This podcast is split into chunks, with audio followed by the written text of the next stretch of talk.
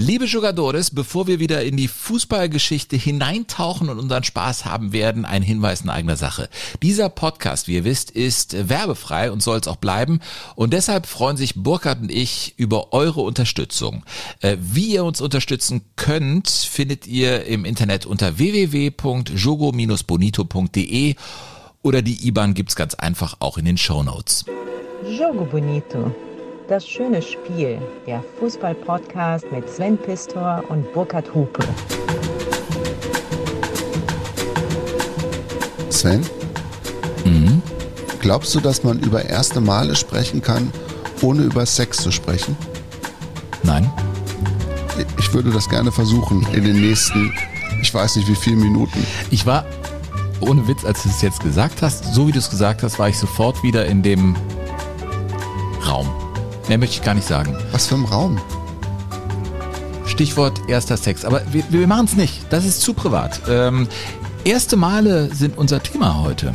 Und ich muss eins sagen, also äh, beim ersten Mal in Jogo Bonito Ja. war, war das Frühstück okay. Es wurde immer besser, es steigerte sich. Beim letzten Mal war es eine Explosion der Sinnlichkeit und ich habe es mit dem Weckmann gecrashed. Ja. Du hast dir so viel Mühe gegeben, ja? Ja. Und heute ist die Plörre zum zweiten Mal durch den Filter gelaufen. Ich musste deine Frau, mit der ich ja schon Gender-Diskussionen hier hatte beim Frühstückstisch, ja? ist zum Verrücktwerden. Liebe Hörende, ich will's mal sagen. Heute hat sie mich gerettet mit handelsüblichem Krankenhaus-Pfefferminztee. Und der ist besser als der Kaffee. Was war los heute, Burkhard? Sven, du bist einfach ein maßloser, ungezogener Gast. Nein, nein, aber ist, hast du den zum zweiten Mal durch, durch den Filter ich geschickt? möchte den darauf nicht antworten. Ja, äh, erste Male. Ja, okay. äh, Es ist so, wir sitzen wieder bei Burkhard Hupe. Es ist wieder das Frühstück. Äh, Ich bin satt, sagen wir es mal so. Wir haben gefrühstückt. Es Und war du hast die Nase voll von mir und trotzdem nein, müssen nein, wir nein, über nein, erste Male sprechen. Nein, aber ich, äh, ich bin aber froh, dass zumindest die Tasse wieder, zumindest mir das Gefühl gibt, dass ich hier willkommen bin. Es ist eine Tasse von Real Madrid. Wo hast du diese denn erworben? Überleg mal, wo könnte ich die wohl naja, herhaben? die kann man auch irgendwie äh, online bestellen. Wie oft warst du da? Bei Real Madrid Ja. äh, sieben oder acht Mal Champions. League Reporter. Ja. Burkhard Hupe, wie ihr wisst, ist in der ARD als Hörfunkreporter seit 1897 unterwegs. 1898 und der Sven ist jetzt, du machst das ja jetzt, du machst das ja auch schon ewig lang, ne? Ich mache das, glaube ich, sogar länger als Kurt Brumme es als äh, Moderator im Ehrlich? Studio gemacht hat, ja. Und länger als Dietmar Schott. Ich bin der dritte Studiomoderator von Tore Punkte Meisterschaft, äh, Sport und Sport und Musik, äh, Sportzeit, Liga Live, wie die Sendung auch immer hieß. Mhm. Seit ich sie moderiere, heißt sie ja Liga Live, aber es ist und bleibt, ich finde, der Klassiker im Fußballwesten und das mache ich sehr, sehr gerne. Ja, es ist das Beste am Samstagnachmittag, finde ich nach wie vor. 15.30 ist eine heilige Zeit. Ich, hab, ich, ich glaube sogar, ich bin 15.30 Fetischist. Ich dachte, du wolltest jetzt sagen, ich bin 15, Meinst ich gehe 30 zum geboren. Sexualtherapeuten und sage, ja, ich habe ein Problem, ich bin 1530 Fetischist. Wie sage ich es meiner Frau? Ja, naja, gut. Also erste Male Ich dachte, wir kommen um den Sex echt drum rum, aber du willst es nicht. Bei der Musik, ja. Also, ja, ist sehr gut. Erste Male, wir ziehen es mal auf den Fußball, Burkhard. Wir waren uns ziemlich schnell einig beim Gedanken daran, dass wir bei dieser Folge, wir werden heute schon persönlich. Wir erzählen von unserem ersten Stadionbesuch und das eint uns. Es war der Besuch mit deinem Vater für dich und mit meinem Vater für mich. Meiner ist jetzt 83 und es war Köln-Müngersdorf. Und wann immer ich da im Stadion bin, werde ich sentimental. Wo war es bei dir? Bei mir war es in Hannover, aber auch der erste FC Köln tatsächlich. Echt? Hannover gegen den ersten FC Köln 1976. Aber auch mit meinem Papa, aber der ist leider schon seit vielen Jahren tot. Mhm. Darüber werden wir natürlich heute äh, sprechen, aber wir haben auch andere Geschichten mitgebracht. Mit einer äh, Sache will ich dich jetzt mal konfrontieren. Erste Male, wir sprechen ja über, ich glaube, Bundesliga-Gründung, ne? Bundesliga-Gründung, erstes Länderspiel, erste Meisterschaft. Äh, Erste Meisterschaft des FC Bayern München übrigens. Ah, das Äh, kommt auch noch dazu. Ja, Okay. äh, habe ich mir gedacht, ist interessant. Und ich habe hier etwas mitgebracht, hör doch mal rein. Das hat was mit dem 10. November 1982 zu tun. Ja, Mhm. ähm, was kannst du, also ich meine, beam dich mal in die Zeit. 82, kurz nach dem verlorenen WM-Finale Finale gegen, gegen Italien. Letzte Folge haben wir ja viel über vor allem das Spiel Italien gegen Brasilien gesprochen. Mhm. Die Folge hat mir übrigens sehr viel Spaß gemacht, aber es war ein sehr, sehr komplexes Thema, muss man Es sagen. lag aber auch am Frühstück. Ja, das war einfach facettenreich. Mhm. Heute wird's halt lustig und ein bisschen anders, aber so soll's ja sein. 10. November 1982.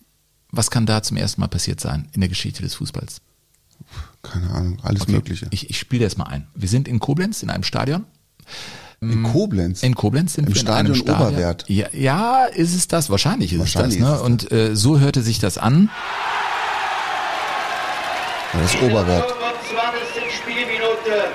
1 zu 0 für die deutsche Damen-Nationalmannschaft. Ach, Ja, darüber will ich reden. Erstes Länderspiel, oder das was? erste offizielle Länderspiel. Gegen? Das war gegen die Schweiz. Mal wieder gegen die Schweiz. Das war auch das Immer erste die Spiel nach dem äh, Zweiten Weltkrieg für die das deutsche Nationalmannschaft. überhaupt. Also Erstes Spiel nach dem Ersten Weltkrieg, auch gegen die Schweiz. Immer die Schweiz. Immer die Schweiz. Ja. Und es war in dem Fall ein 5 zu 1 Sieg. Äh, die Oh. Geschichte, ja, die Geschichte von diesem Spiel ist natürlich eine sehr interessante. Wir werden auch die damalige Kapitänin hören, heute in Jogo Bonito. Aber der Weg hin zu diesem ersten offiziellen, wichtig, offiziellen Länderspiel, denn Deutschland war zu dem Zeitpunkt inoffizieller Weltmeister. Hä? Das musst du dir mal vorstellen. Es fuhr eine Mannschaft aus Bergisch Gladbach zur Weltmeisterschaft der Frauen, gewann da, aber war noch inoffizieller Weltmeister. Und dann sagte der DFB, oh, wir müssen aber schnell eine Frauenabteilung gründen. Und dann, zack, wurde die dann äh, hochgezogen und 82 ging die Reise los des Frauenfußballs. Ich finde, und das wird deine Frau sehr freuen, dass wir natürlich den Frauenfußball hier äh, behandeln in Jogo Bonito. Ich weiß nur nicht, ob sie mit den Details dann einverstanden sein wird, denn der Weg dahin war ein sehr steiniger für die Frauen. Ja, das kann man wohl sagen. Also ich meine, die öffentliche Wahrnehmung war, sagen wir mal so, nicht, nicht ungeteilte Zustimmung. Ja, vor allen Dingen 1955, als äh, das wirklich verboten wurde vom DFB. Ja. Aber dazu kommen wir äh, später. Das ist, finde ich, ein, ein sehr spannendes Thema. Ich würde vorschlagen, wir steigen einfach ein mit der Geschichte, die mich mit meinem Vater verbindet. Das ist der Besuch beim ersten FC Köln. Mich verbindet so viel mehr mit, mit ihm. Also ich habe sehr viele gute Erinnerungen, habe eine schöne Kindheit gehabt und äh, freue mich, dass mein Papa so lange jetzt schon bei mir ist. Und jetzt ist er halt äh, natürlich äh, alt. Aber wenn ich zurückdenke an diesen Stadionbesuch, was soll ich sagen? Es war das Spiel 1. FC Köln gegen Waldhof Mannheim. Welches Jahr war das? 1984. 84. 25.02. Es muss ein langer, trister Winter gewesen sein. Der erste FC Köln, habe ich gesagt 84, ne? Ja. Der erste FC Köln war zu dem Zeitpunkt DFB-Pokalsieger. Da spielten Spieler wie Klaus Alofs, Klaus Fischer, Litti. Pierre Litbarski, Matthias Höhnerbach, der wohnt bei mir im Ort, den treffe ich beim Bäcker mittlerweile. Das war Echt? doch der mit diesen Gewaltschüssen immer. Ne? Ja, ja, ja, Verteidiger, ne? der einfach unfassbar geschossen hat. Toni Schumacher spielte da im Kasten. Man müsste ja meinen, dieses Müngersdorfer Stadion platzt an diesem Samstagnachmittag aus allen Nähten. Kann man nicht gerade sagen, aber der Reihe nach. Also ich muss meinen Vater bekniet haben, dass wir endlich mal zu diesem Stadion fahren, weil groß geworden bin ich unweit von dem Haus, in dem du wohnst, eigentlich in Steinwurf entfernt. Hatten wir unser kleines Häuschen als Familie Pistor und dann fuhren wir die Aachener Straße. Wer in Köln wohnt, weiß ganz genau. äh, Wir sind hier in Königsdorf und dann fährt man die Aachener Straße rein. Man braucht etwa eine Viertelstunde, wenn die Ampelschaltung okay ist. Und dann taucht auf der rechten Seite jetzt immer noch dieses Stadion auf und das sah damals anders aus. Es gab diese Flutlichtmasten, das weite, sehr weite Rund, muss man sagen. Also ich glaube, in keinem Stadion stand man so weit entfernt. Und ich bin dann immer zur Kirchengemeinde dahin gefahren, über die Aachener Straße, denn die Kirchengemeinde, meine Eltern sind sehr fromm, fuhren wir sonntags immer an diesem Stadion vorbei. Und Fußball war irgendwie, hat mich gereizt, immer schon. Und dann muss ich ihn so bekniet haben, dass er dann gesagt hat, okay, Herrschaftszeiten, dann fahren wir eben mal zu diesem ersten FC Köln. Und da warst du elf? Zwölf. Äh, ich wurde, ich war elf. Ich war elf. Ich wurde zwölf. Und ich kann mich nicht mehr genau an die Fahrt erinnern, aber ich kann mich an den Moment erinnern, wir haben sehr nah am Stadion parken können, relativ kurz vor dem Spiel. Das hat mich schon verwundert. Weil ich habe ja irgendwie dieses Müngersdorfer Stadion, da gingen ja 60.000 Leute ran, waren viel größere Stehplatzbereiche als heute. Und es war ja echt eine große Schüssel. Und die Länderspiele waren ja immer voll und die meisten Spiele, die ich live gesehen habe im Fernsehen, da war ja riesig was los. Und ich dachte, warum können wir denn hier auf dem Parkplatz vor der Jahnwiese parken und wir sind direkt am Stadion? Na, dann bin ich mit meinem Vater hoch zu dem Kassenhäuschen, das war ja alles noch ein bisschen anders gebaut. Und mein Vater kaufte für die Südkurve. Ne? Karten, ja, ja, kriegst du ja heute gar nicht mehr. Ne? Und dann gingen wir rein. In Windeseile waren wir vorbei an den Ordnern, weil es waren kaum Leute da. Und als wir ins Stadion kamen, da war ich total verwundert, Burkhard. Weil das sollte dann die glitzernde, tolle Welt sein des Fußballs. 1982 hatte ich meinen ersten Kicker gekauft, nach dem Halbfinale gegen Frankreich. Ich spielte im Fußballverein und ich dachte, ey, Profifußball, das ist der Wahnsinn. Und dann gucke ich und es war ein fast leeres Stadion. Diese ausgeblichenen, ja, rosa-orangenen Sitze, hab sie genau die, vor Augen. Genau, die da waren. Das war einfach überhaupt nicht schick. Und es gab diese Blumenkübel an der Tatanbahn, an der Weitsprunganlage und Hochsprunganlage.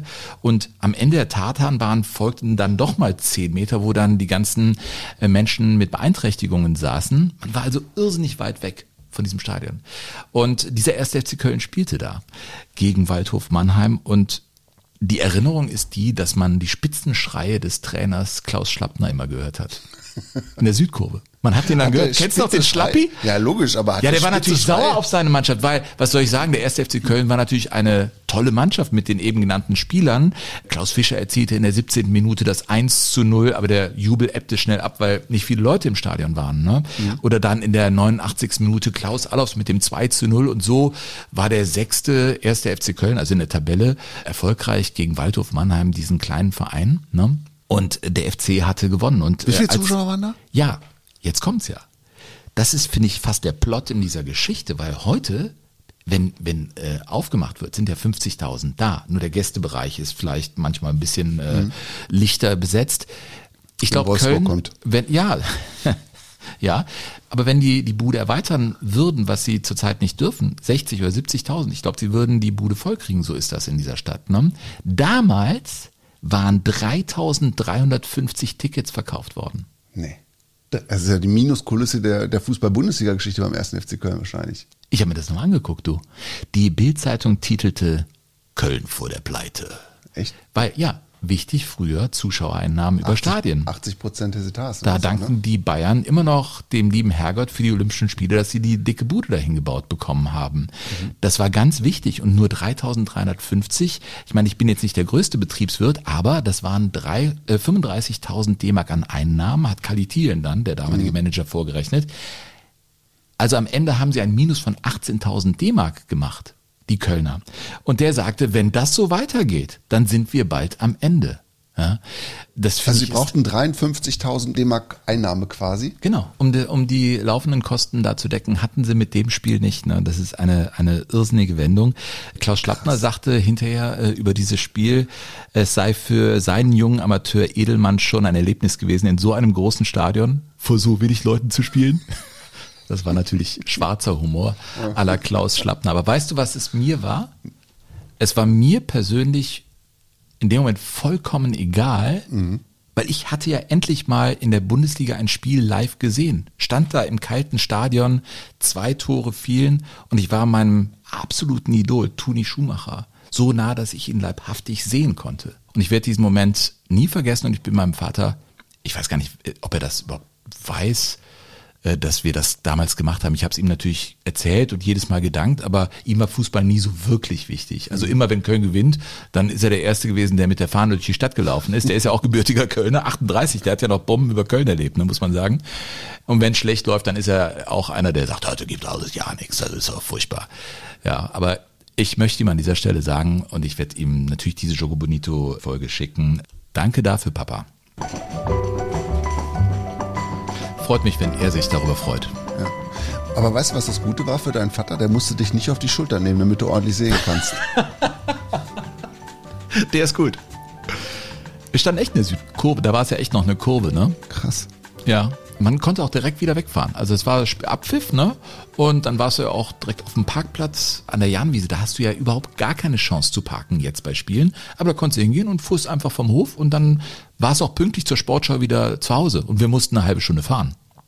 Aber man kann, glaube ich, festhalten, das Müngersdorfer Stadion war nichts, worauf du so als FC-Fan so furchtbar stolz gewesen Ja, das bist. war ja ne? ein Stadion Burkhardt. Wissen die wenigsten. Das Ding ist ja wieder abgerissen. Das wurde 75 gebaut. Und wer jetzt rechnen kann, weiß ja, Moment, wir hatten noch 74 eine Weltmeisterschaft. Und eigentlich war Köln ja ein Spielstandort. Aber die Kiste wurde halt nicht pünktlich fertig. Ja, die wurde echt nicht fertig. Und weißt du, warum auch das Rund so weit war?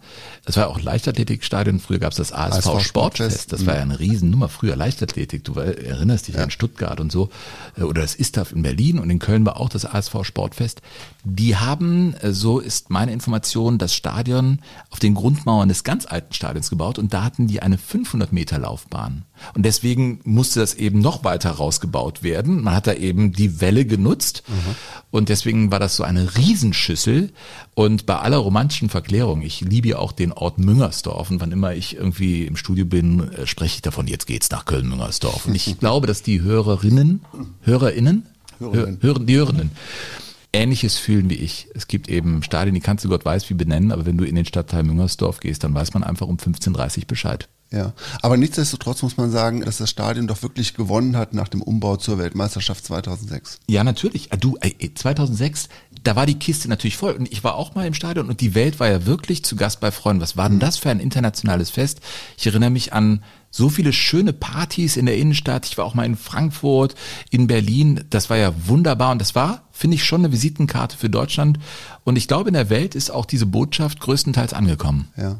Es gab damals übrigens auch Kollegen aus aller Welt, die zum allerersten Mal nach Deutschland gekommen sind. Das ist ja spannend im Pressebereich, wenn wir da rumlaufen, ja, oder? absolut, ja. Da hast du hier die amerikanische Ecke, da die englische Ecke. Und die japanische. Die Japaner haben ja übrigens auch, zumindest beim Confed Cup in Köln gespielt damals. Erinnere ich mich noch dran. Und es gibt im Internet eine wahnsinnige Geschichte, ich- von der ich nicht weiß, ob sie zu 100 Prozent wahr ist, aber sie wird halt immer wieder und Erzähl. erzählt seit Jahren, Jahren, Jahren. Und zwar über einen japanischen Fernsehreporter. Und dieser Reporter hieß Kiyoshi Inoue, also zumindest nach Muss ich mir den was- Namen jetzt merken? Weiß ich nicht. Und äh, der hat auf jeden Fall sich gedacht, Mensch, wenn du mal nach Deutschland kommst dann, und du überträgst da Fußballspiele, dann versuchst du deinen Zuschauern zu Hause auch gleich so ein bisschen noch was von der Geschichte des WM-Gastgebers. das war ja auch sein erstes Mal in Deutschland dann. Genau, das was? war, das war sozusagen sein, sein äh, erzieherischer Impetus, den er, den er mitgebracht hatte. Ich erzähle den Leuten auch ein bisschen was über Deutschland. Wenn ich schon mal da bin und bin auch zum ersten Nee, Mal das da. machst du doch auch, wenn du nach Peking fährst Ja, oder, oder wie auch immer. Du bereitest dich auf Länder vor. Ja, aber ich bereite mich halt vor. Und Kiyoshi, Ich ahne was. Kiyoshi Inoue, also ich, Der Pfefferminztee ist übrigens überragend. es gibt, ich werde das so weitergeben. Es gibt von Kiyoshi Inoue verschiedene Zitate, die sich bis heute hartnäckig im Netz halten. Ich gebe die einfach mal so unkommentiert weiter. Ne? Also er saß also in Dortmund im Fußballstadion und übertrug ein Spiel und begrüßte also die Zuschauer, so als muss Deutschland gegen Italien gewesen sein. Auch ein paar Schwarze spielen für Deutschland. Auch Deutschland hatte ja viele Kolonien in Afrika. Das ist das erste, mit dem fing er an. Hier in Dortmund, das ist das zweite Zitat, hier in Dortmund sieht man noch deutlich, dass hier früher das kommunistische Ostdeutschland war. Dann grätscht der Co-Kommentator dazwischen. Was? Ist das wirklich schon Ostdeutschland? Und Inui im Brustton der Überzeugung, ja. Der Fluss Rhein war früher die Grenze. Wer darüber wollte, wurde erschossen. es gab nur eine Brücke bei Remagen. Die ist jetzt wieder aufgebaut. Nein! Doch, Der beschleunigt ja noch im freien Fall. ja, absolut. Also übrigens, also für alle, die es nicht wissen, die Brücke von Remagen, ganz steht- wichtig. Und die gibt's Nein, natürlich nicht. Da nein. gibt's äh, ein Denkmal oder Genau, ein Mahnmal oder alten- wie auch immer. In dem alten Brückenpfeiler ist ein Museum eingerichtet. Da Ja. waren wir auch schon drin. Waren wir auch schon drin, aber Mhm. äh, die könnten die nochmal überarbeiten, finde ich, die Ausstellung. Ja. Und dann hatte er letztendlich dann auch Probleme mit den deutschen Spielern, die Spielernamen auszusprechen. Und vor allen Dingen an einem Spieler, der damals quasi am Anfang seiner Weltkarriere stand, hat er sich die Poldi oder hat sich die Zunge verknotet oder was was immer. Pass auf, er sagte also, diesen deutschen Spieler kann kein Mensch aussprechen. Ich muss mal auf meine Liste schauen. Shiwainushi Taigari. Shiwainushi Taigari. Schweinsteiger. Das ist schon klar. Nennen wir ihn einfach, und jetzt kommt, das finde ich so cool, es war ihm einfach zu kompliziert. Shiwainu Shitaigeri. Nennen wir ihn also einfach das Lachsgesicht mit der Bürste auf dem Kopf. Und wenn du dir die Frisur anguckst von Schweinsteiger aus dem Jahr 2006, Er hat doch recht. Das würde ich jetzt so nicht sagen, aber ich kann Nein, also nicht- die, die Assoziation schon nachvollziehen. Was nochmal? Das, das Das Lachsgesicht? Lachsgesicht mit der Bürste auf dem Kopf. Wie sieht denn ein Lachsgesicht aus? Ja, so die Farbe halt, so Lachs. Ja, auch so der Lachs, wie der guckt, der guckt ja auch geheimnisvoll, der Lachs.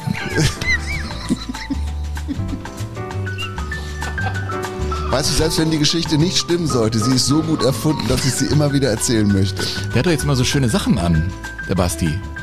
Der übrigens ein total netter Kerl ist. Ich habe den ja während der Europameisterschaft jetzt in, in Rom tatsächlich zweimal getroffen und habe lange mit ihm gesprochen in seinem Hotelzimmer. Es klingt jetzt super exklusiv, war es auch, aber es war dann auch nicht so aufregend, wie es vielleicht. Es war dein erstes Mal mit Schweini auf dem Hotelzimmer. Das, aber wir waren nicht allein. Ski, wie hieß der nochmal? Ski? Shiwainoti Shi Wainu Shi Taigari. Äh, Ich habe mit Pierre Litbarski gesprochen, der ja in Japan seine zweite Frau kennengelernt hat und da auch gespielt hat. Und Litbarski ist für die Japaner auch eine unüberwindbare Hürde gewesen. Und deswegen wurde er Liti-san. Ne? Also das, das ist so. Litibarski, das war für Japaner nicht machbar. einfach. Liti-san? Liti-san. Hm? Kann ich übrigens sehr empfehlen. Einfach Fußball, den Podcast Woche für Woche treffe ich da. Menschen, heute werden wir übrigens auch noch äh, Karl-Heinz Rummenigge aus diesem Podcast hören mit äh, seinem ersten Mal. Ach komm, den können wir doch jetzt hören.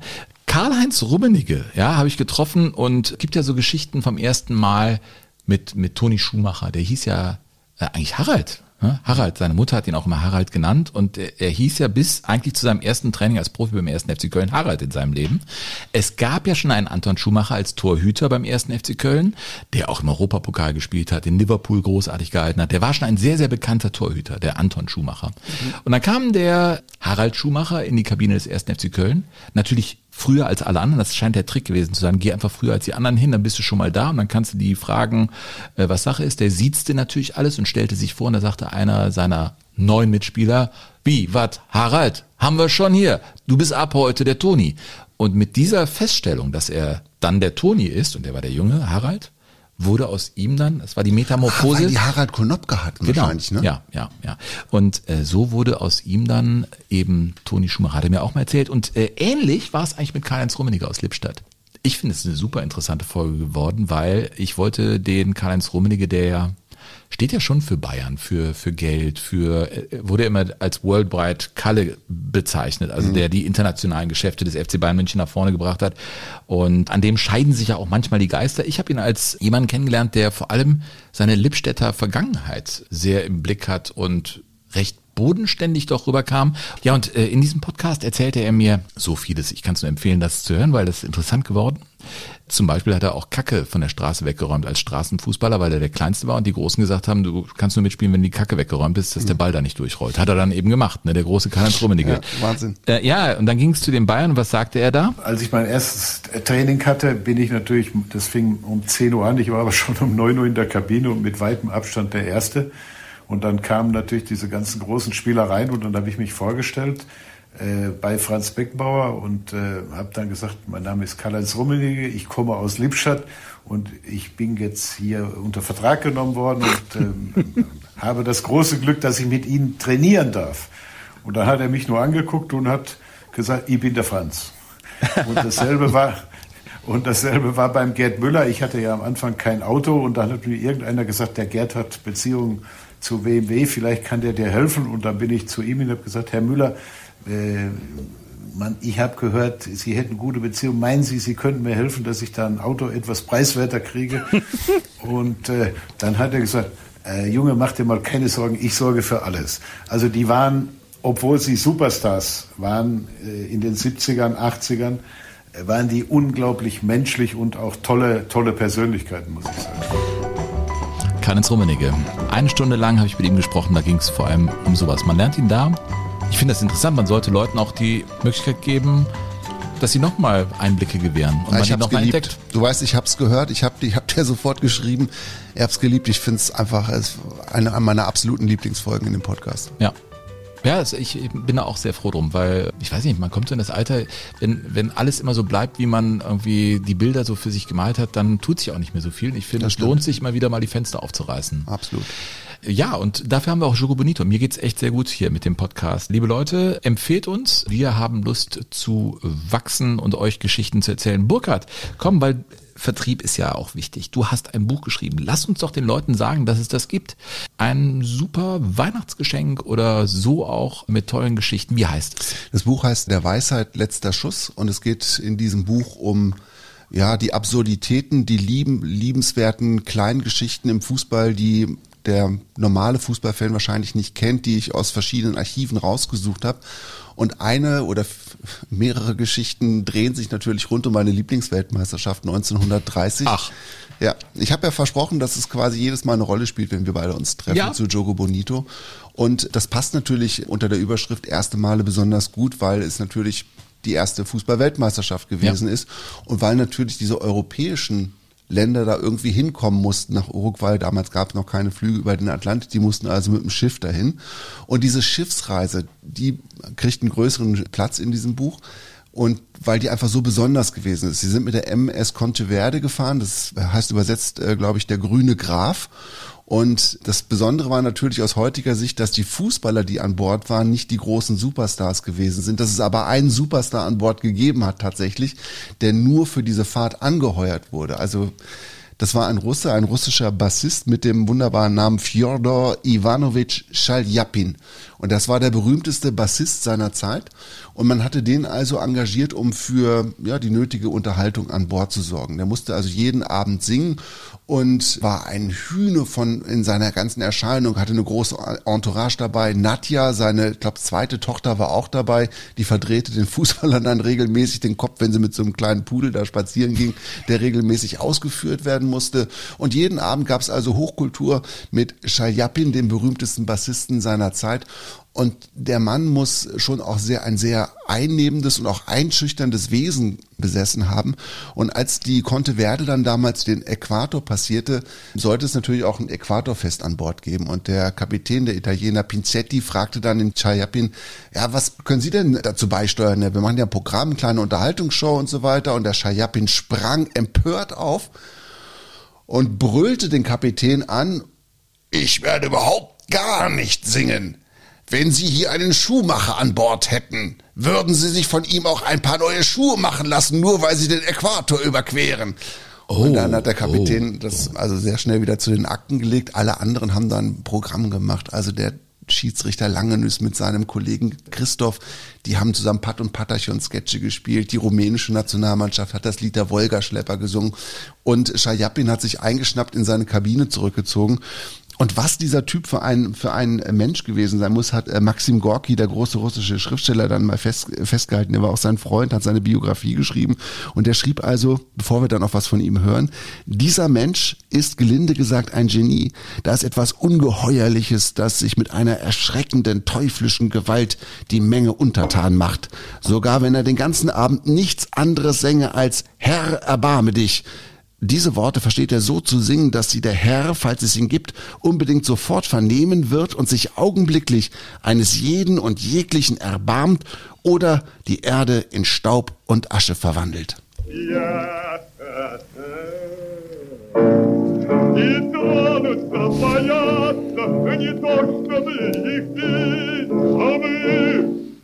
Достал кусаться, тот Pass auf, jetzt kommt gleich noch die beste Stelle.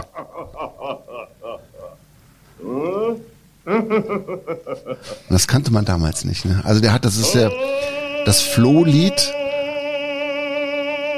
aus Mussorgskis Mephistopheles. Und da heißt es dann, dass das Publikum im Theater nach diesem Lacher wie vor den Kopf geschlagen minutenlang stumm da saß und sich nicht mehr bewegen konnte. Und dieser Typ saß also mitten unter diesen Fußballern, die die erste Weltmeisterschaft spielten sollten in, in Uruguay auf diesem Schiff. Mehr als zwei Wochen lang kam da nicht weg und musste jeden Abend für den Pöbel singen. Ja. Und das hat ihm so gestunken. Ja, ja, gut. Dass er also keine Ex, er wollte einfach nicht extra nochmal auftreten. Gab es nicht mal einen Schlager mit diesem so, das Lachen erinnert mich an so einen Schlager, das gab's mal, der lustigen Moskau, Moskau, Moskau, ne? Ja. Mos ja, das auch. Ah, das ist eine schöne Aufgabe für die nächste Folge. Ja? ja. Cool, eine Geschichte aus deinem Buch dann. Der Weisheit, genau. letzter Schuss und wo wir gerade bei der Heizdeckenabteilung sind, guckt doch einfach mal überall da, wo es äh, Karten gibt, wenn ihr Lust habt. Fußballgeschichten, Fußballgeschichte. Äh, ein lustiges Bühnenprogramm, äh, einen bunten Abend des Fußballs, ich glaube, schlimmer kann man es nicht sagen, zu erleben. Dann kommt doch einfach in Pistors Fußballschule, das ist mein Bühnenprogramm nach Corona, versuche ich wieder in die Hallen zu gehen. Ich habe habe jetzt erstmal eine Bremse reingetreten. Ich will, dass alle sich wohlfühlen. Irgendwie ab März, April geht's wieder los, im Sommer mhm. bestimmt und vor der WM auch. Guckt einfach da, wo es Karten gibt. Da gibt es Pistors Fußballschule. Ein Herz für Vollpfosten ist mein aktuelles Programm und Burkhard, ich konnte dich tatsächlich verpflichten. Ja. Äh, du bist an den Abenden auch mit von der Partie, freue ich mich sehr drüber. Ja, das Geld stimmt, ich bin dabei. Sehr gut. So, wir sind unterwegs mit dem Titel Erste Male. Und jetzt geht's richtig weit zurück. Gucken wir doch mal äh, in die Fußballgeschichte. Erster deutscher Meister zum Beispiel war der VfB Leipzig. Und äh, das weiß man. Der Gegner, ich glaube, da haben die meisten das nicht auf dem Schirm. Du weißt schon, gegen wen die gespielt haben, ne? Äh, gegen Prag, irgendeine Mannschaft aus Prag. Genau, den deutschen FC Prag. Deutscher Fußballclub. Ja, es war diese so eine deutsche Minderheit, die einen eigenen Verein hatten in, in Prag. 7 zu 2 hat da der VfB Leipzig gewonnen in Altona auf der Exerzierweide. Selbstverständlich.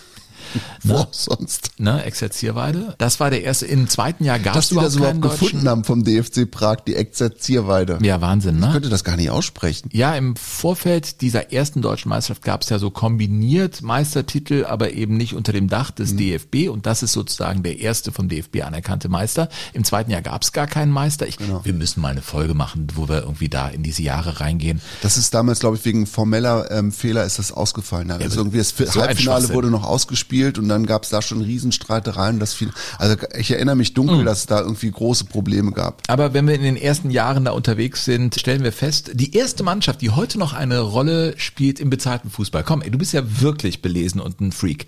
Welche Mannschaft wurde unter denen, die in der ersten und zweiten Bundesliga spielen? Fürth. Nein? Oh. Holstein Kiel. Holstein Kiel, die waren noch früher, die waren 1912 oder so, ne? Bam, Burkhardt! In der Saison 11-12 wurde Holstein Kiel deutscher Fußballmeister, Mhm. richtig. Und dann kam Nürnberg 2021 ins Spiel, Und dann ist Mhm. gewann gegen Reuter Fürth das Spiel mit 2 zu 0. Also ich bin mir sicher, 90 Prozent der Menschen sagen sich, ja, was machen die denn im Radio? So ein Geschiss um Nürnberg gegen Reuter Fürth.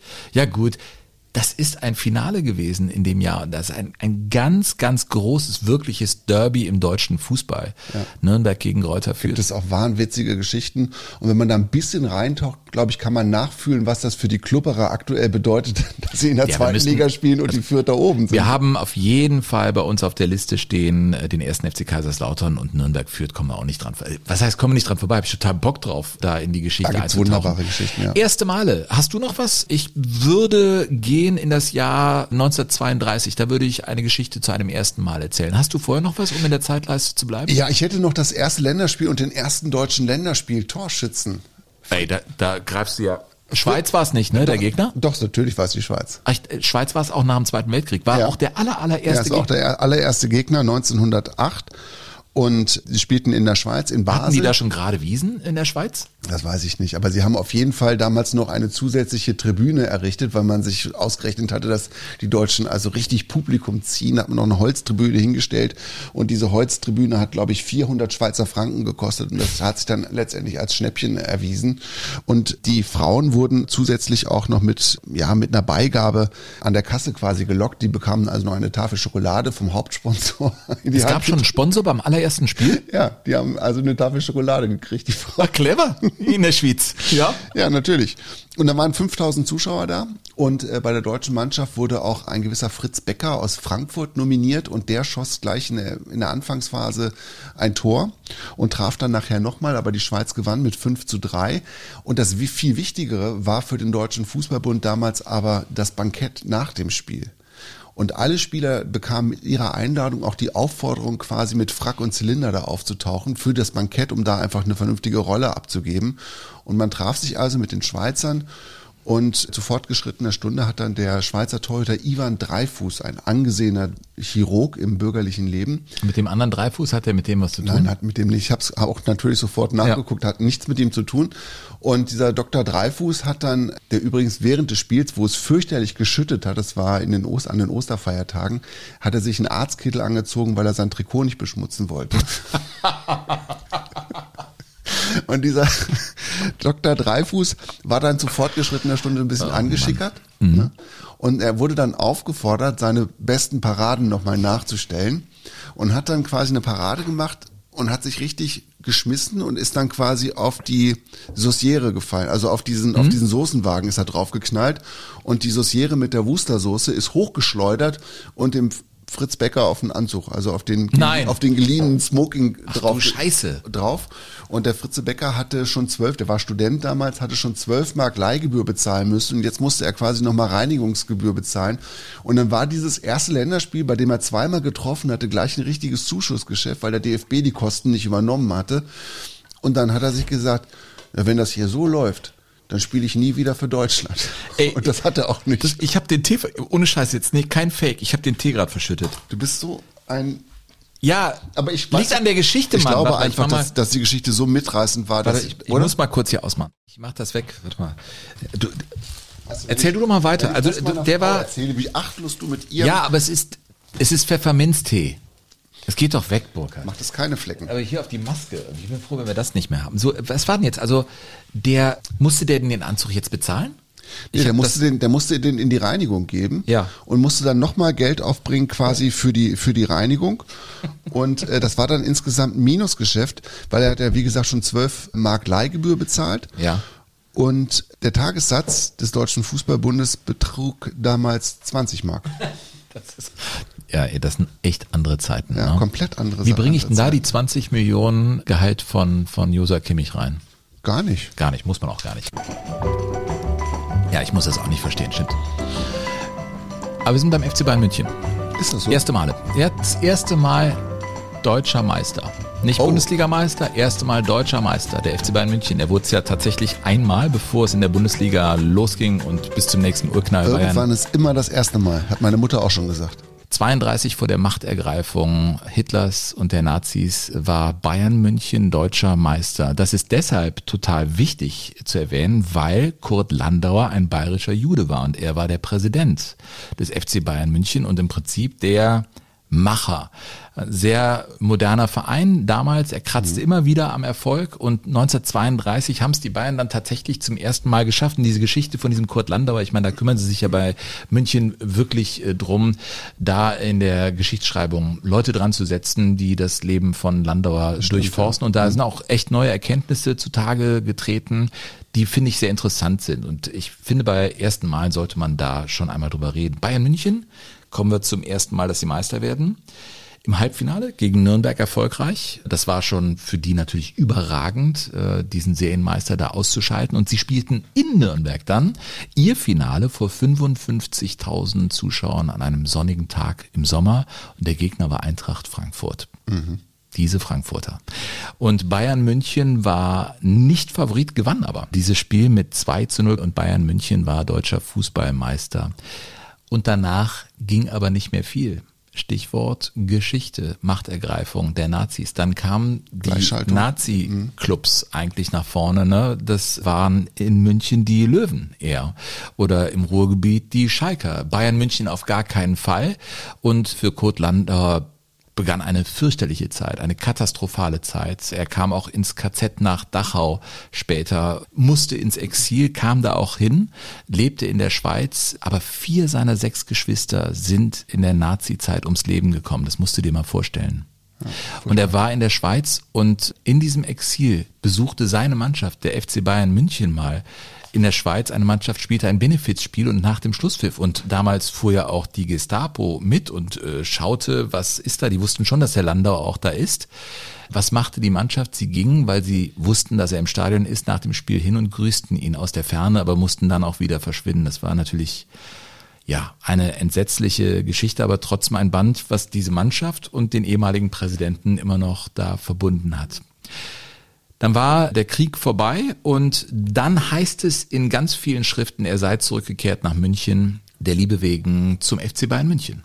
Er wurde in der Tat wieder Präsident, aber es gibt Briefe, die von ihm gefunden wurden aus der Zeit des Exils, die ziemlich eindeutig belegen, dass er der Liebe wegen zurückgekehrt ist. Es war Maria Baumann. Das war seine Herzensdame, die hatte bei Familie Landauer auch als Haushälterin wohl gearbeitet und es war mehr als nur eben die Haushälterin. Und sie war es, die er da aufgesucht hat und er zog wieder nach München ging zum FC Bayern München. Es wäre ja so schön, wenn dann seine Erfolgsgeschichte als Präsident der Bayern fortgeschrieben worden wäre, aber dem war nicht so. Er wurde dann tatsächlich aus seinem Amt, er wurde wieder Präsident, aber dann rausgemobbt, rausgewählt, äh, relativ erfolglos verlief seine zweite Schaffenszeit als äh, Bayern-Präsident und die nahm dann ihr Ende und so waren die Bayern eigentlich lange Zeit von der Bildfläche verschwunden, bis sie dann wieder irgendwann in der Bundesliga ankamen, aber sie waren ja nicht im Gründerjahr dabei. Und das ist ja schon erstaunlich, weil rein sportlich hatten sie sich, glaube ich, für die Bundesliga, also zumindest nach den Parametern, die ich so im ersten Moment kenne, qualifiziert, aber sie waren nicht dabei, Burkhard. Es gab damals so eine ganz mysteriöse Zwölf-Jahres-Wertung und in der lagen die Bayern tatsächlich vor. Warum zwölf Jahre? Keine Ahnung, das war einfach reine Willkür. Weil im Saarland die Leute sagten, irgendwie müssen wir Saarbrücken reinrechnen. Ja, das kommt gleich. Das erzähle ich dir gleich warum. Das ist, das ist, in, das ist in der Tat noch ein ganz interessanter Seitenpfad. Aber es war eine Bedingung zur Gründung der Bundesliga, dass nicht zwei Mannschaften aus einer Stadt in der Bundesliga starteten, weil man dachte, das, das lässt sich wirtschaftlich nicht machen, dass also die Wirtschaftskraft nur für einen Bundesligisten reicht. Und da mussten sie sich entscheiden zwischen den Löwen und den Bayern. Und du hast vollkommen recht, die Bayern lagen in dieser Zwölf-Jahres-Wertung vor den Löwen. Und dann hat man also im stillen Kämmerlein beim Deutschen Fußballbund aber gesagt, wir möchten aber die Löwen haben. Und dann hat man so eine Begründung gesucht und dann auch gefunden und dann ein, ein Telegramm geschickt an die Bayern und da stand dann drinne, dass man die Bayern nicht in die Fußball-Bundesliga aufnehmen kann, äh, wegen mangelnder sportlicher Vergangenheit. Aber Das die war die- waren doch 32 schon Meister geworden. Das, war, Übrigens das war die offizielle Begründung. spielten sie da nur ein Name, aber das ist einfach geil. Die spielten im Achtelfinale in ihrem, ihrer Meisterrunde 32 gegen Ja. eine Mannschaft aus Berlin, wo du gerade da warst. Die heißt, und die gibt's immer noch, Minerva 93 Berlin. Minerva. Bayern München gegen Minerva 93 ist eine äh, Göttin, eine römische Göttin Ja. des Handwerks übrigens. Des Handwerks. Mhm, Das hat unter anderem des Handwerks. Ich meine, die Götter hatten ja so viele Jobs da damals bei den, bei den Römern und dann haben Mhm. die Griechen die ausgeliehen. Aber zurück zu deiner äh, Gründung. Eine Stadt, zwei Bundesligisten ging nicht und Bayern raus, weil es gibt keine Geschichte, was ja Schwachsinn ist. Völliger Blödsinn. Ja, Weil der erste FC Köln war ja erst in den späten 40ern Gut, gegründet aber worden. Es, es kommt ja noch besser. Also die saßen da und hatten irgendwie fünf, also dieses, es gab so ein DFB-Gremium, das sich da zusammengesetzt hat. Das waren natürlich nur alte weiße Männer, die darüber befinden mussten und die hatten natürlich alle ihre Clubs, die sie irgendwie reinbringen wollten. Das waren alles so Regionalfürsten. Und der eine, der größte dieser Fürsten kam aus dem Saarland, war Hermann Neuberger, der war zu der Zeit auch der DFB-Präsident. Lange der große, starke Mann beim ersten FC Saarbrücken. Und natürlich gab es auch den Wunsch, einen Club aus dem Saarland in die Bundesliga zu hieven. Und das wäre eigentlich Borussia Neunkirchen gewesen. Ach. Ja. Und dann hat man aber auch überlegt, Mensch, wie machen wir das denn jetzt? Und dann hat man sich überlegt, dass der erste FC Saarbrücken ja die bessere Autobahnanbindung hatte. Das war da dann die Begründung. Also die innersaarländische Ja. Begründung war die. Ja, der war einfach die bessere Autobahnanbindung. Also man hat zwei Kriterien eingeführt, um irgendwie Saarbrücken reinzukriegen und Bayern nicht. Den Also sie Platz haben, brauchte man Sie einfach. haben einfach so viele Kriterien gesucht und gefunden und bis sie dann irgendwie alle drin hatten, die sie drin haben mussten. 16 Mannschaften am Anfang. 16 ne? Mannschaften am Anfang. Es gab eine ganze Reihe von Klagen, zum Beispiel von Kickers Offenbach und Alemannia Mhm. Aachen, die aber alle abgewiesen worden sind. Und dann ging es ja auch irgendwann los, 1963, mit dem ersten Mal Fußball-Bundesliga, die erste Saison. Und in dieser ersten Saison gab es tatsächlich auch noch zwei Weltmeister, die mitspielten, mit Max Morlock beim ersten FC Nürnberg und mit Helmut Rahn, der damals beim Meidericher SV unter Vertrag stand, dem späteren MSV Duisburg, mit Rudi Gutendorf als Trainer. Und ja, also Helmut Rahn hat da auch mehrfach Geschichte geschrieben. Er hat beispielsweise die erste rote Karte gesehen nach einer Tätlichkeit im Spiel gegen Hertha BSC. Und er hat, finde ich, für eines der, der großartigsten Trash-Talk-Formate gesorgt. Er hat im Spiel gegen den Hamburger SV im November 63, das der MSV Duisburg übrigens sicher mit 4 zu 0 gewann. Ja, klar. Und sein Gegenspieler war Jürgen Kurpjun, Verteidiger beim Hamburger SV, ein sehr solider Verteidiger. Und irgendwann gab es einen Zweikampf zwischen den beiden und am Ende dieses Zweikampfs lag Rahn halt auf dem Rasen und der Kurpjun beugte sich so über ihn und sagte, hey, du kannst ja gar kein Fußball spielen, du kannst ja nur saufen. Und dann hat der Rahn ihn nur angeguckt und hat gesagt, und du kannst beides nicht.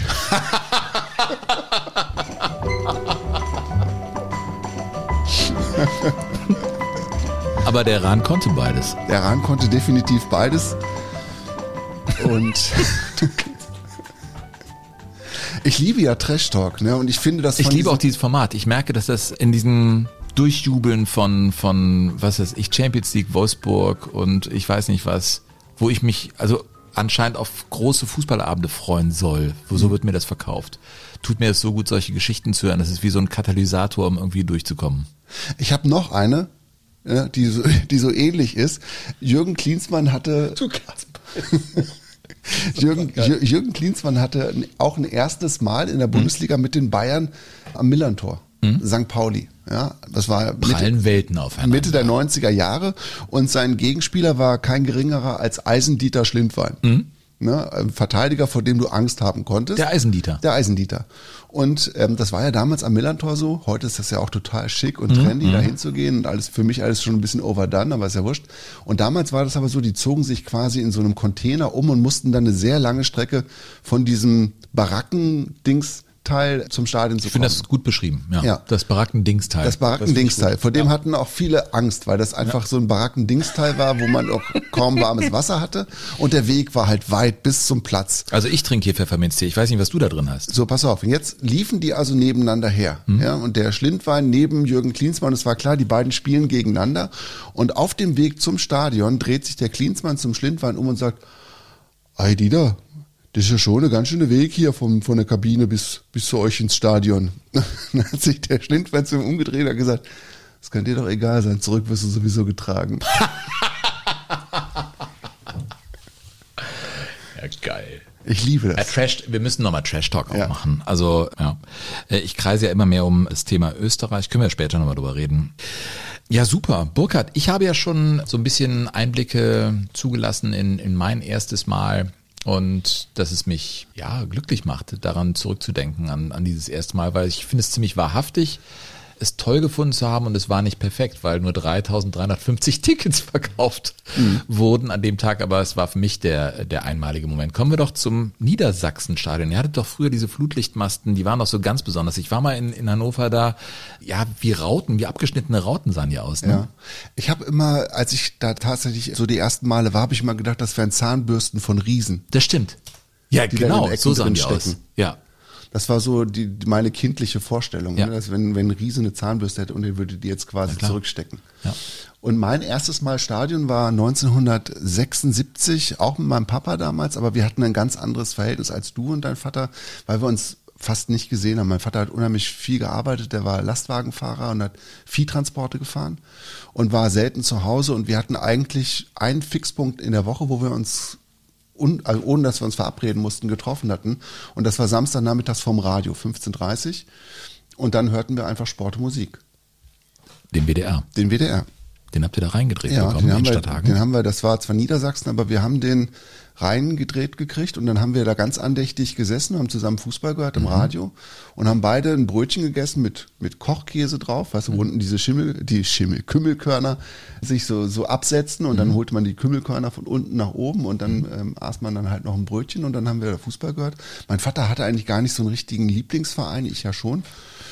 Und ich lag ihm halt natürlich auch immer in den Ohren und wollte mit ihm unbedingt auch mal ins Stadion. Und irgendwann hat er dann tatsächlich im Winter 76 gesagt, okay, komm, jetzt machen wir das mal und fahren nach Hannover. Wir hatten das noch nie, wir hatten noch nie etwas Vergleichbares zusammen unternommen. Warst du denn da Hannover-Fan oder Nee, warst nee, du schon was anderes? Warst du schon Ich war auf, ich glaube, ich war auf dem Weg, Gladbach-Fan zu werden, aber ich hatte noch, ich Das hatte war noch, alles hatte, noch so ein bisschen hatte noch kein Poster im Kinderzimmer hängen, das weiß ich. Und dann war es also Januar. Wie alt warst du da? Januar Entschuldigung. 1976. Pass auf, ich habe dir was mitgebracht. Damit du weißt, wie das damals so aussah. Das ist ein altes Fotoalbum, Altes Fotoalbum. mit diesen Trennblättern. Schwarz im Grund, dann diese aus. Das, ich, das hier ist die Seite. Das hat mein Vater dann übrigens geklebt. Welche soll ich jetzt mir angucken? Die Seite hier. Ja. Oh, das ist die Stehplatzkarte. Darf ich sagen, was ich hier sehe? Ja, klar. Also ich sehe hier das Niedersachsen-Stadion. Ist das das Das Niedersachsen-Stadion? ist quasi da vorm ersten Umbau, genau. Ah, okay. Weil das kannte ich jetzt nicht so. Riesengroß, da waren damals auch 80.000 drin. Riesig. Ein riesiges Stadion, auch diese Tatanbahn, das war- wird eine Sandbahn gewesen sein oder irgendwie Aschenbahn. Dann den Platz und darunter, bist du das? Mit der Mütze? Du mit einer Pudelmütze ist, ist Hauptbahnhof. irgendeine Übergangsjahreszeit mit einem Parker, blaue Pudelmütze und auch so ein Blick. Junge, stell dich doch mal dahin. Ja. Ehrlich gesagt, äh, ist das das erste Foto, auf dem du süß aussiehst, das ich von dir sehe. Da war ich neun. Und da stehst du bei, für welchem Reiter äh, in Ernst der, August ist das, der in der Innenstadt von Hannover? Ja, vom Hauptbahnhof. Also Leute aus Hannover, die das jetzt hören, wissen ganz genau, wo du genau, gestanden wo hast. das Am Rand genau. der Treppe, das wird es genauso noch geben, glaube Ja, ich. gibt's genau noch so. Und dann ist da ein Schatz noch auf dieser Seite, hat dein Vater dann eingeklebt, die Karte, die Stehplatzkarte. Genau. Aber dass er das so eingeklebt hat, zeugt davon, dass ihm das auch wichtig gewesen ist, mit dir dahin zu gehen. Ja, das habe Und ich dass er nie, einen Sinn für nie, sowas hab hatte. ich, hab ich nie bezweifelt, dass es so ist. Er konnte es halt nicht so zeigen. Nee, es ist so eine rosa, violette, helle Karte in der Grundfarbe, da drauf steht eine 9, es wird der neunte Spieltag gewesen sein. Und darauf steht Stehplatz, Nordkurve Schüler, bis einschließlich 15 Jahre. Das Kriterium hattest du erfüllt. Das war die 12.090. Karte, die verkauft wurde. Insgesamt waren es, glaube ich, 25.000 im Stadion. Ja, äh, Hannoverscher Sportverein ne? spielte gegen den ersten FC Köln, also Hannover 96 gegen den ersten FC Köln, Bundesliga, Niedersachsenstadion. Äh, Sonnabend steht Natürlich nicht Samstag, sondern Sonnabend. da. Ah, äh, 24. Januar 1976, 15.30 Uhr, Eintrittspreis 2 Mark 50. Es war arschkalt an dem Nachmittag, das weiß ich noch. Und, ähm, Ja, das ist ein Schatz, ne, was du mir hier gegeben hast. und das Niedersachsenstadion war Vielen einfach war eine unglaublich hässliche Betonschüssel, das muss man schon auch sagen. Und es waren, wie gesagt, so 25.000 Leute da. Und Hannover war krasser Außenseiter, führte trotzdem zur Pause mit 1 zu 0. Und es lief also alles ganz gut. Und wir standen halt da und guckten und guckten. Wo habt ihr im Stadion genau gestanden? wir standen quasi verlängerte Diagonale von der Eckfahne. Also eigentlich schlechtester Platz, um irgendwelche Räume zu erkennen. Ja, also du konntest von hinten. Der übelste konnte- Platz eigentlich Ich, ich war damals schon, hatte ich schon schlechte Augen, also ich wusste nicht, was auf Nee. der anderen Seite des Platzes passiert. Ich musste mich da auf die Anzeigentafel verlassen. So, und jetzt das Besondere an diesem Spiel ist aber, ja, dass es so tiefe Spuren in mir und in meiner Seele, in meiner Fußballseele hinterlassen hat, dass ich irgendwann gesagt habe, ich muss das, ich will das mal aufschreiben. Und ich habe es auch schon bei diversen Lesungen vorgelesen und äh, die Leute waren sehr oft dann danach bei mir und haben gesagt, das ist ja total ergreifend, weil es natürlich so eine Vater-Sohn-Geschichte ist, die ich jetzt gar nicht weiter ausführen möchte. Das Spiel an sich war also so, also so geht dann auch der Text. Hannover führte zur Pause mit 1 zu 0. Konopka glich nach einer Stunde mit einem Elfmeter aus. Damjanov erzählte die neuerliche Führung für 96, ehe Weber und Löhr das Spiel für die Kölner drehten. 3 zu 2 für den FC, zehn Minuten waren da noch zu spielen. Mein Vater schloss seinen Mantel, blickte ein letztes Mal auf das Spielfeld, fasste meinen Arm und zog mich nach draußen. Er hatte genug. Ich wagte einen leisen Protest, doch er antwortete nicht. Nicht mit Worten jedenfalls, nur mit diesem Blick, der schon so viele Enttäuschungen erklären und aushalten musste. Also wir sind also raus aus dem Stadion, ne, mit der, also vorgeblich, um den Zug noch zu erreichen, standen dann ewig und drei Tage am Bahnsteig und warteten auf den Zug, wussten nicht, wie das Spiel ausgegangen war. Köln führte 3-2. Köln führte mit 3 zu 2 und ich versuchte immer irgendwie den Optimismus in meinem Vater zu kitzeln und zu sagen, ja, es sind noch 10 Minuten und natürlich, da kannst du doch noch den Ausgleich schießen. Und mein Vater äh, wollte das aber nicht an sich ranlassen. Dann saßen wir original im Abteil und dann kamen 96 Fans aus dem Stadion so. Also wir hätten das immer geschafft. Kamen Fans aus dem Stadion, setzten sich zu uns ins Abteil und brüllten nur, wer hätte das gedacht? 13 macht der Damjanov, macht er in der letzten Nein. Minute noch das 3 zu 3, ist doch unglaublich. Und ich dachte, mein Vater würde sich jetzt freuen oder so, hat er aber gar nicht. Und ich habe dann irgendwie so die Augen zugemacht und mir so vorgestellt, Damjanov, fand den Namen so toll, Peter Damjanov. Und habe dann später eine, eine total irre Geschichte über Peter Damjanov gelesen. Der Trainer von Hannover 96 war damals Helmut Kronsbein. Ganz wichtiger Mann in Niedersachsen, der hatte die auch 54 mal zur Meisterschaft geführt gegen den ersten FC Kaiserslautern. War ja damals dieses legendäre Endspiel, wo man dachte, oh, die, die Lauterer verlieren das Endspiel gegen 96, 5 zu 1, kann man die überhaupt alle zur WM nehmen und Ach so. so. War ja die große, diese große Diskussion erinnere damals im. Vorfeld Ja. der WM 54, ne, die Niederlage von Lautern gegen 96 im Endspiel. Ja, da war. Pfiffi Kronsbein war der Trainer. Ich liebe übrigens diese Zeit, wo Trainer noch Pfiffi genannt Ja, werden durften und. Man das nicht irgendwie in Frage stellte. Das war einfach so. Helmut Pfiffi Kronsbein. Ja, klar. Und der Helmut Kronsbein hat mal über diesen Peter Damjanov gesagt, nachdem der sich verletzt hatte an, bei einem häuslichen Unfall, ist eine Teekanne tatsächlich auf den Fuß gefallen und da konnte er nicht spielen und dann hat, er, hat der Kronsbein nur gesagt, der trinkt da einmal kein Bier und schon verletzt er sich. Und das gab's halt damals, weißt du? Heute reden wir über, über Corona und den ganzen Kram, wer Ja. lässt sich wie und wann und warum nicht impfen und wie auch immer. Und damals fielen einfach Teekannen auf den Fuß. Dein erstes Mal mit deinem Papa dann im Stadion. Dann seid ihr nach Hause gefahren. Hast du ihn dann nochmal gefragt? Mal, Wir waren noch ein zweites Mal tatsächlich. Aber Ja? das war dann, glaube ich, schon drei Jahre später und das war schon zweite Liga. Damals ging dann gegen Arminia Bielefeld. Und da hat 96 dann durch einen Foul-Elfmeter von Rainer Stiller mit 1 zu 0 gewonnen. Dass man das so noch weiß, ne? Ich hatte auch mal so ein Erlebnis, da haben die Kölner, Stichwort leeres Stadion, die waren ja Dauergast im UEFA-Pokal und ein Spiel, ich glaube gegen die Glasgow Rangers, ein Heimspiel, da haben sie uns dann Karten geschenkt, den Schülern, die durften dann umsonst kommen, weil es war ja keiner da. Mhm. Und da war ich im Stadion, stand auch mal wieder in der Südkurve und es fielen zwei Treffer für Köln, habe ich auch beide verpasst. Weil ich habe einfach in dem Moment nicht hingeguckt und ich war noch gar nicht so richtig sortiert. Also ich kenne das, Dinge zu verpassen. Alle jubeln auf einmal und du denkst, ach du Scheiße, jetzt stehe ich hier die ganze Zeit in der Kälte und ich verpasse die Tore. Sowas kann eben passieren. Ja, ich glaube, es wird viele geben, die jetzt hören, Mensch, ich war zum ersten Mal mit meiner Mutter oder mit meinem Vater ja, im Stadion. Oder mit meinem großen Bruder oder so. Ja. wie so Führerscheinprüfung, mhm. ne? wenn man so fragt, kann jeder diese Geschichten erzählen. Das sind mhm. so Geschichten vom ersten Mal. Äh, wir hatten ja schon drüber gesprochen, über das erste offizielle Länderspiel der Frauenfußballnationalmannschaft, das Deutschland ja mit 5 zu 1 gewann in Koblenz. Mhm. Ähm, die Vorgeschichte ist natürlich eine, die finde ich schon höchst spannend. Wir hatten es schon gesagt, 1955 äh, wurde der Fußball für Frauen ja offiziell verboten. Verboten. Ne?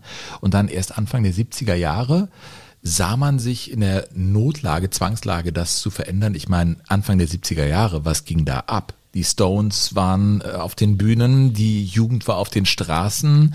In Vietnam tobte ein Krieg, die ganze Kultur äh, drehte sich auf links und der DFB, du hast es schon irgendwie bei der Bundesliga-Gründung da angedeutet, war ja ein relativ steifer Laden. Und da hat man gesagt, okay, da müssen wir was machen. Und ich spiele mal eine Szene vor, ich habe nicht alles genommen, weil das hält man wirklich nicht aus. Aber es gibt eine Sequenz von Wim Tölke, wer kennt ihn nicht, ne? von der Große Preis. Wim mhm. Tölke war ja auch Sportjournalist und aktuell ähm, Sportstudio. Genau, aktuell Sportstudio hat er moderiert und da war Frauenfußball Anfang der 70er ein Thema. Und da sind dann auch endlich die Damenfußballerinnen. Einläuft die deutsche Fußballnationalmannschaft der Frauen. Auch ein Fräulein Müller ist dabei, Fräulein Gerda Müller, Torjägerin es wird aber jetzt alles ganz ernst, denn der Deutsche Fußballbund hat ja die Frage des Frauenfußballs sachlich und positiv geprüft. Wenn du Windhölke jetzt so hörst, also ich, ich habe mir das mal in, in, Gänze angehört und ähm, hältst du nicht aus, ne? Du hältst es wirklich nicht aus. Ja. Und ich, ich finde ich will ihn da auch nicht vorführen. Aber ich kann auch nicht schützend sagen, ja, aber das war ja Anfang der 70er. Es war auch damals schon wirklich krass, ja. was er da für eine kennst Nummer du abgezogen hat. Kennst du die Ehrung der ersten Torschützin des Monats, Bärbel Wohleben? Ja. Hast ja. du das mal gesehen in der Sportschau? Ja. Da ist der Moderator ja auch irgendwie, man denkt, der ist nicht ganz bei Trost. Der fragt sie ja wirklich, wie sie das denn mit den Kopfbällen hält, wenn sie gerade vom Friseur kommt mit frisch ondulierten Haaren. Und man sich denkt, Alter, was ist denn eigentlich ja. mit dir los? Das Frauenbild war da im Sportjournalismus noch, ja, muss herrschende Meinung gewesen sein, dass man das es ist, so macht. Wir sind jetzt 50 Jahre sind es das ja, jetzt ja. krass, krass, wirklich krass. Und als der Frauenfußball dann kam, du merkst, ich nehme das erste Länderspiel als Aufhänger, um über den Frauenfußball mal zu sprechen und mhm. über die Geschichte, weil die ist schon sehr spannend. Dann kam der Frauenfußball und es waren tatsächlich erste Vorschläge auf dem Tisch, man möge doch mit leichteren Bällen spielen ja, oder nur zweimal 30 Minuten und bitte mit Schuhen ohne Stollen. Na? Und Brustpanzer, also ja, ernsthaft, das war Brustpanzer? die Brustpanzer wurde auch diskutiert, ne? Das wurde dann aber erstmal verworfen, aber die anderen Vorschläge wurden erstmal übernommen und dann änderte sich das relativ schnell. Und wenn man jetzt zum Beispiel einen wie Sepp Herberger hört, ne, der wird ja zu Recht für vieles gelobt, was er gemacht hat. Äh, dieses Statement ist natürlich eigentlich unglaublich. Nach meiner Meinung ist der Fußballsport keine Sportart, der für Damen geeignet ist. Ja, und wenn du guckst, mit welcher Begründung der DFB 55 den Frauenfußball da verboten hat. Herberger, 54, Weltmeister geworden, ein Jahr später kommt das Verbot. Grundsätzliche Erwägungen und ästhetische Gründe wurden da ins Feld geführt. Oder diese Kampfsportart, sei wieder der Natur des Weibes, wortwörtlich Weibes, oder die weibliche Anmut schwindet, Körper und Seele nehmen Schaden beim Fußball. Ein Wahnsinn. Ja, also an der Stelle macht man auch gar keine Witze mehr, weil das ist so weit weg von. Ja, zum Glück. Ja, natürlich. Ich meine, wir ich, haben ja, machen unsere, unsere Späße daran, hier übers Gendern, aber. Ja, ich merke aber auch, dass sich da wahrscheinlich in den letzten 15, 20 Jahren dann doch was getan hat, auch mhm. bei der äh, Generation Männer. Ich meine, wir sind jetzt in unseren 50ern und finden, dass es ein absolutes No-Go. Ja. Und ich, ich bin froh, dass wir da einen Schritt weiter sind. Und da hilft mir Jogo Bonito auch, dass ich mir darüber dann mal Gedanken mache. Weißt du, ich habe der Klaus Schwarze, der wohnt ja hier bei mir im Dorf. Ja. Und der hat ja das Tor des Monats erfunden. Ne? Mhm. Der hat das aus England mitgebracht, Anfang der 70er Jahre. Und der hat mal erzählt, dass damals, als die Bärbel Wohlleben dieses Tor erzielte, das war im Endspiel um die deutsche Meisterschaft, das war so ein Schrägschuss und sie ist ein wunderschönes Tor. Sie ist wie so in so einem Spagatschritt, steht sie quasi in der Luft und trifft den Ball Vollspann und der rauscht in die lange Ecke rein, berührt auch nicht irgendwie vorher den Boden. Ein großartiges Tor. Und da hat der Klaus Schwarz gesagt, es gab in unserer Redaktion große Diskussion, ob man es A überhaupt reinnehmen darf und zweitens eine noch größere Verwunderung darüber, dass Frauen so weit schießen können. Ja. Ja, und man musste beim DFB draufgebracht werden, dass man da schon was machen sollte, denn es gab ja Fußballmannschaften. Übrigens äh, auch schon Länderspiele, inoffizielle, das will ich nicht verschweigen, 1956 zum Beispiel vor 18.000 Zuschauern das Spiel gegen die Niederlande, das die deutschen Fußballfrauen mit 2 zu 1 gewonnen haben. Wo bemerkt, 18.000 Ja, ZuschauerInnen. Sven, machen wir uns nichts vor, das sind zu 80, 85 Prozent waren das alles Voyeure. Ja. Genauso wie in den 70er Jahren, wenn du die Filmberichte siehst damals, diese geifernden alten Männer mit ihren großen Mänteln und den Schlapphüten, die da auf der, auf den Fußballplätzen stehen und sich kaputt lachen und dann irgendwie hoffen, dass sie vielleicht noch ein bisschen Fleisch sehen. Also du sagst, du bist der felsenfesten Überzeugung, dass das größtenteils Voyeure waren. So müsste man das Ja. korrekt sagen. Ich Also, glaube nicht, dass das wirklich ehrliches Interesse am Sport war. Ich kann das weder bestätigen noch irgendwie. Also ich weiß, äh, dass es in den 70ern, ich habe das ja schon ein bisschen näher erlebt als du, ich weiß, dass das definitiv eine große Triebfeder war, zum Frauenfußball zu gehen. Und es hat ja auch lange gedauert übrigens, bis man nicht mehr Damenfußball gesagt hat, sondern Frauenfußball. Also dieser, dieser altertümliche Begriff des Damenfußballs. Ich weiß, ich habe in den, in den 90er Jahren habe ich mit Silvia Knight, da habe ich noch in Siegen gearbeitet, habe ich mit Silvia Knight oft drüber gesprochen und sie hat mir gesagt, tu mir eingefallen.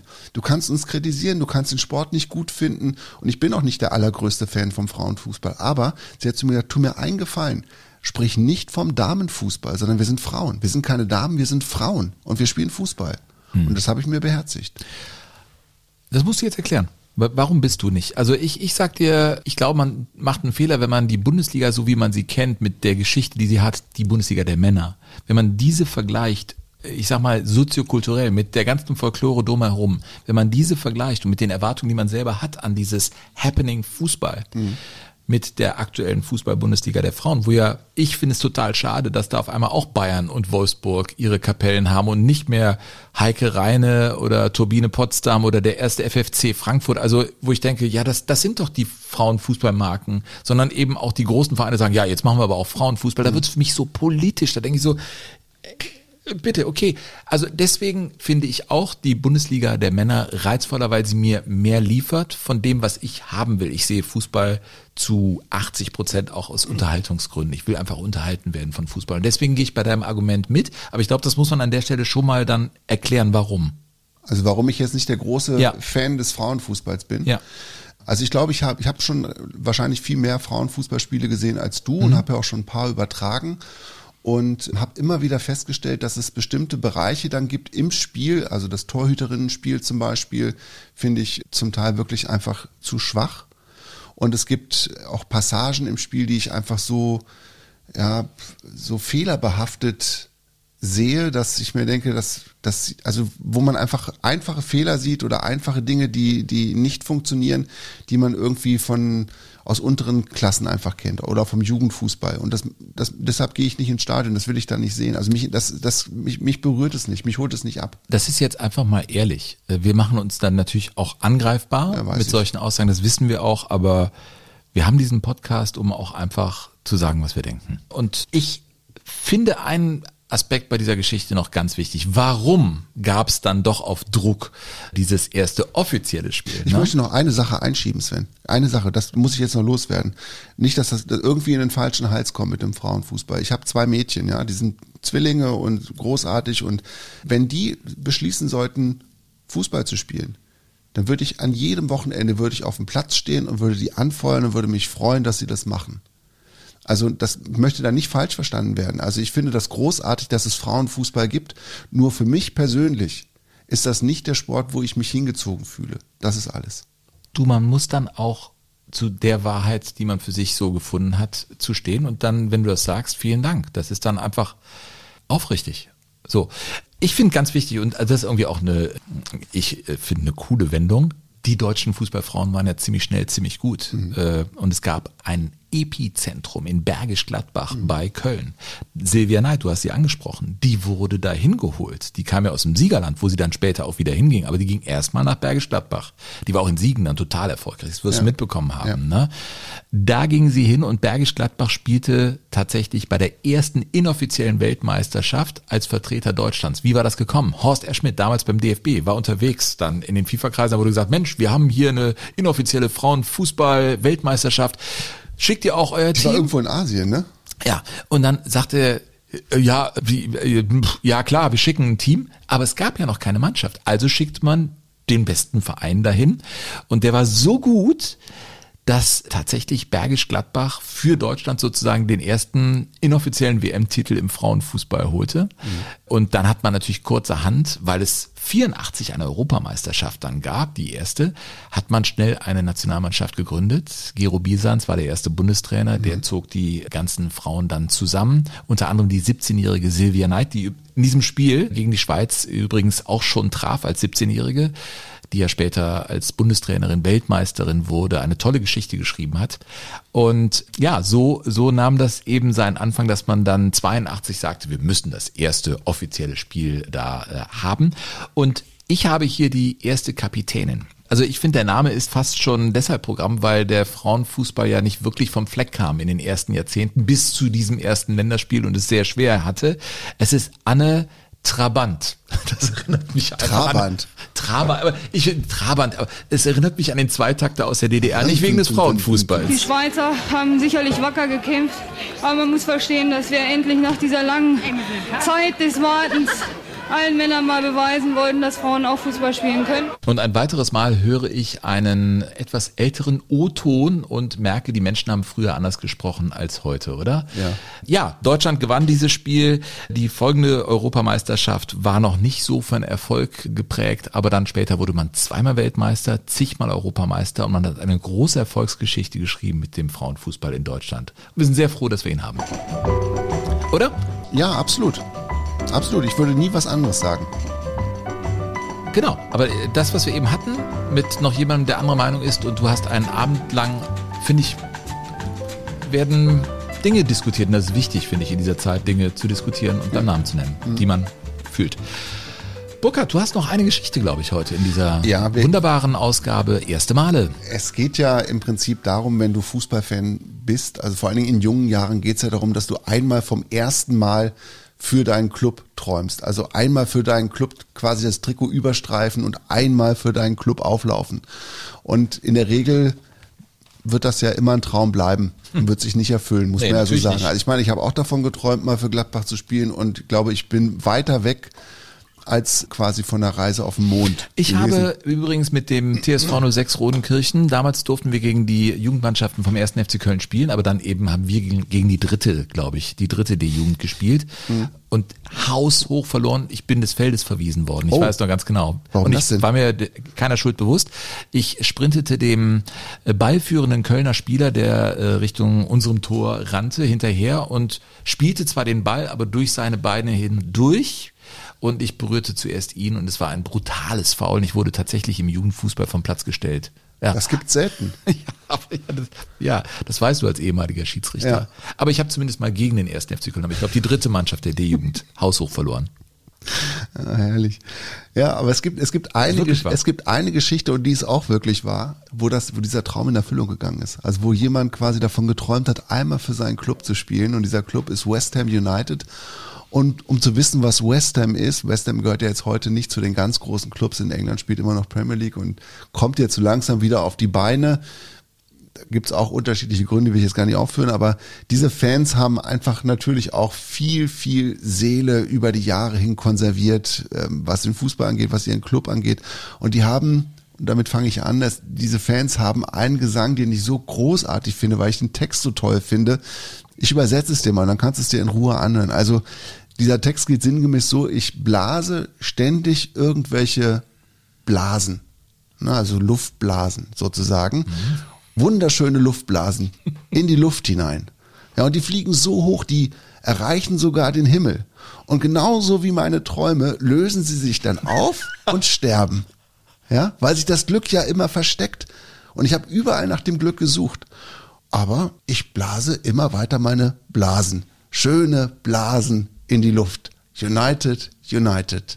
I'm forever blowing bubbles, pretty bubbles in the air. They fly so high they reach the sky. And like my dreams, they fade and die. Fortune's always hiding. I've looked everywhere. I'm forever blowing bubbles, pretty bubbles in the air. United, United.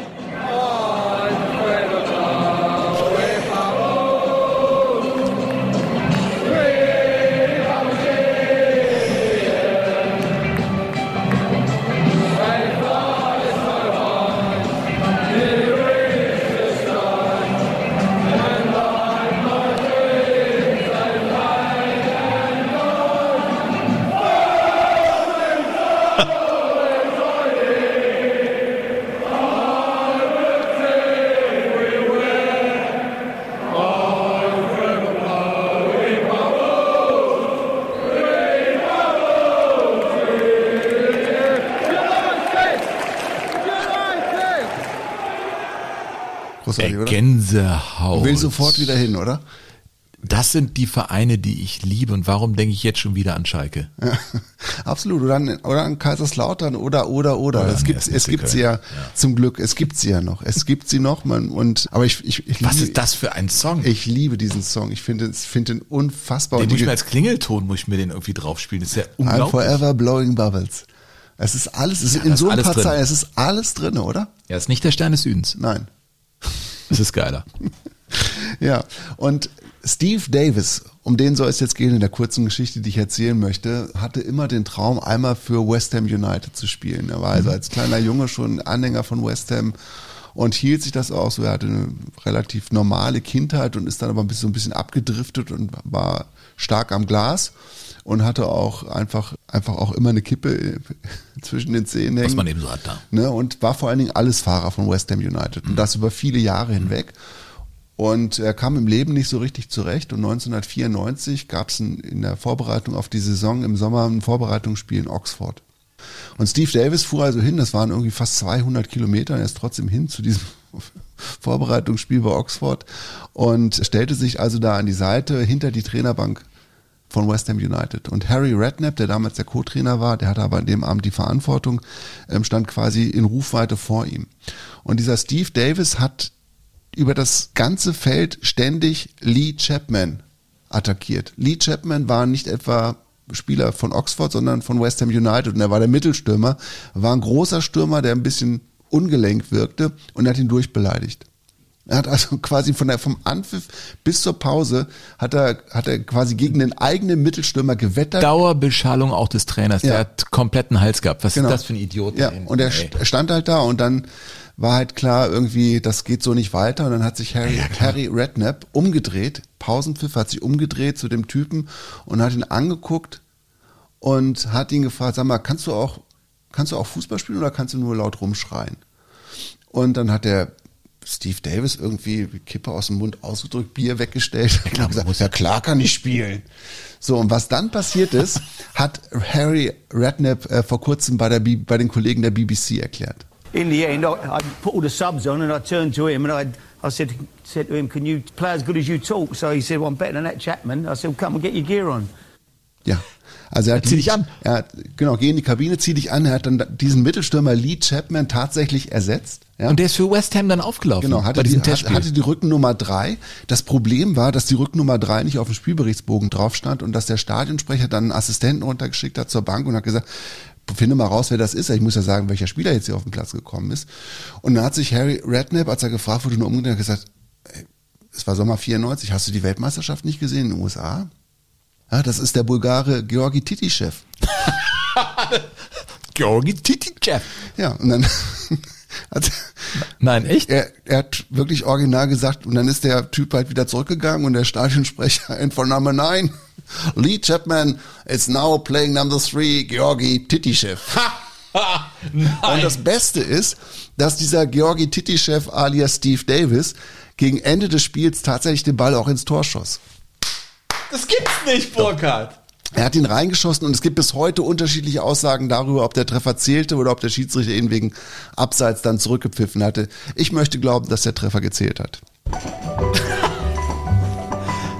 Hammergeschichte, Burkhard. Georgi Titischew. Ja, Haben das die sich aber auch, danach aber auch auch- britischer Humor, Äh, oder? definitiv, haben die sich danach auch getroffen? Wird er gefeiert? Bei West Ham ist das irgendwie. Der ist, der ist dann tatsächlich äh, in dieser BBC-Sendung, aus der wir gerade den Harry Redknapp gehört haben, ist der eingeladen worden und war dann der Überraschungsgast. Ja, und dieser Steve Davis, der tatsächlich kurz davor war, wirklich auf die ganz falsche Bahn zu geraten, ist nach diesem Erlebnis aber komplett aufs Gleis gehoben worden, nachdem er einmal spielen durfte für West Ham und hat dann einen ganz erfolgreichen Weg eingeschlagen als Unternehmer und hat heute seinen eigenen Kurierdienst tatsächlich. Das ist eine unglaubliche Geschichte. Heute in äh, erste Male hier in Jogo Bonito. Äh, Burkhard, ey, das hat mir echt großen Spaß gemacht. Was Mhm. war, ich glaube, wir müssen das aber nochmal machen mit erste Male, weil das ist ja nicht alles erzählt. Das ist ja so viel, noch, was passiert ja, ist es gibt noch so viele andere. Anfänge, das stimmt. Aber für heute soll es das mal gewesen sein. Noch der Hinweis, dein Buch, Der Weisheit letzter Schuss und meine Tour und du bist mit dabei, Pistors Fußballschule.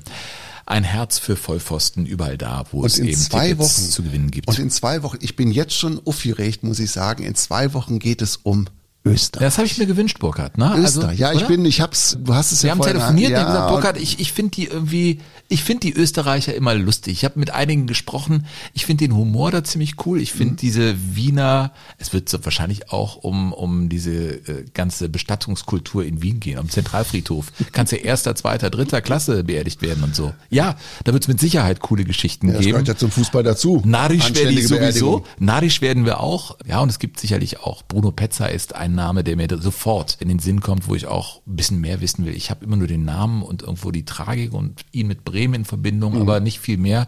Und die Geschichten will ich einfach mal erzählt wissen in Jogo Das Scheiballen in den 30ern, das Scheiballen, der ist im Prinzip der Kreisel in Österreich, ne? der Schalker Kreisel in Österreich bei der Nationalmannschaft. Sie haben gescheibalt. Ja, wie nennen wir denn? Also Österreich finde ich jetzt noch nicht so richtig catchy. Hast du irgendwie was? Also, Also es irgendwie gibt, es gibt über glaube ich, im, in, der, äh, in Österreich gibt es so einen Ausdruck für das Lebensgefühl der Österreicher. Und das heißt, es ist lateinisch und, und heißt äh, Tu Felix Austria, du glückliches Österreich. Tu, also du, Tu. Felix glücklich. Österreich, Austria. Tu Felix Austria. Ja. Wir- glückliches Österreich. Sollen wir es so nennen? Tu Felix Austria? Ich fände das gut. Finde ich cool. Das wäre dann die siebte Folge. Sieben ist sowieso auch eine verrückte Zahl. Das passt, finde ich. Liebe Leute, vielen Dank fürs Zuhören. Ich habe den Eindruck, unsere Folgen werden immer länger, aber es gibt auch so viel zu erzählen. Vielen Dank, sagen Burkhard Hupe. Und Sven Pister. Macht's gut.